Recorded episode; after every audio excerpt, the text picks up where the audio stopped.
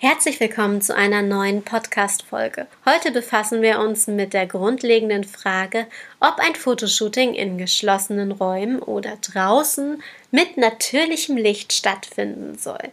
Wie kannst du für deine Shooting-Situation richtig entscheiden? Bleib dran, wenn dich das interessiert. Herzlich willkommen bei Mamas Herzmomente. Das ist der Fotografie-Podcast für Familienmenschen. Ich bin Sonja und gemeinsam zaubern wir deine Herzmomente auf wundervolle Erinnerungsfotos. Trainiere mit mir deinen fotografischen Blick und tauche ein in eine Welt der Tipps und Tricks rund um das Thema Fotografie. So wirst du noch schönere Fotos erschaffen können. Bereit dafür? Los geht's!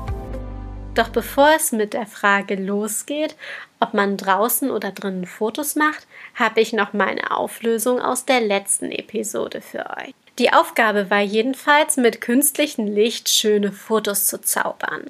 Ich habe mehrere Fotoshootings mit künstlichem Licht gestaltet und hierbei unter anderem auch eine Lichterkette verwendet.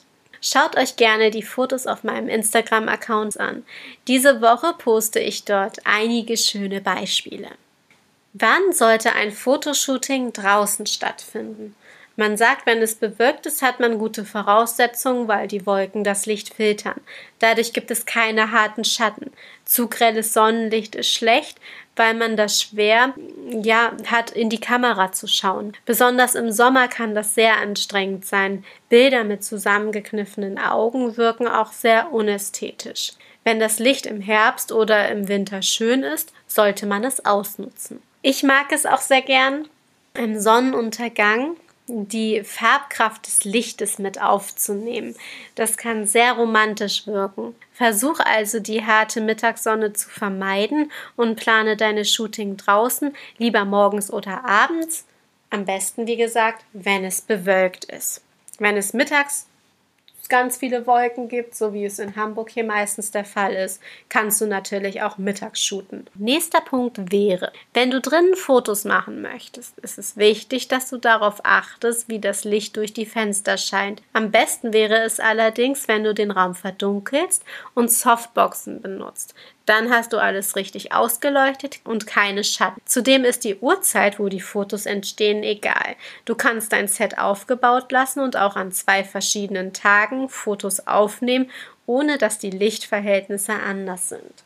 Manchmal mache ich es so, dass ich ein Fotoset aufbaue, damit shoote und die ganzen Bilder fertig mache. Und dann zeige ich das Foto einer Freundin und die sagt dann, hey Mensch, boah, das sieht ja richtig geil aus. Und ich sage dann zu ihr, Mensch, komm doch rüber, das Shooting-Set steht hier noch so, dann kannst du das auch ausprobieren.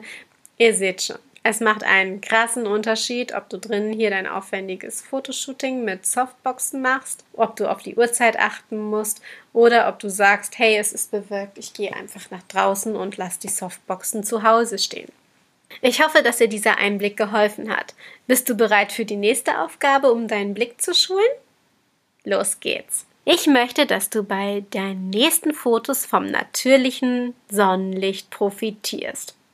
Probier gerne die unterschiedlichen Tageszeiten aus und nutze das Wetter für dich. Du kannst auch einfach nur spazieren gehen und die Lichtverhältnisse beobachten. Dadurch entwickelst du ein Feingefühl für Licht. Und das ist wirklich wichtig, denn Licht gibt den Bildern Kraft.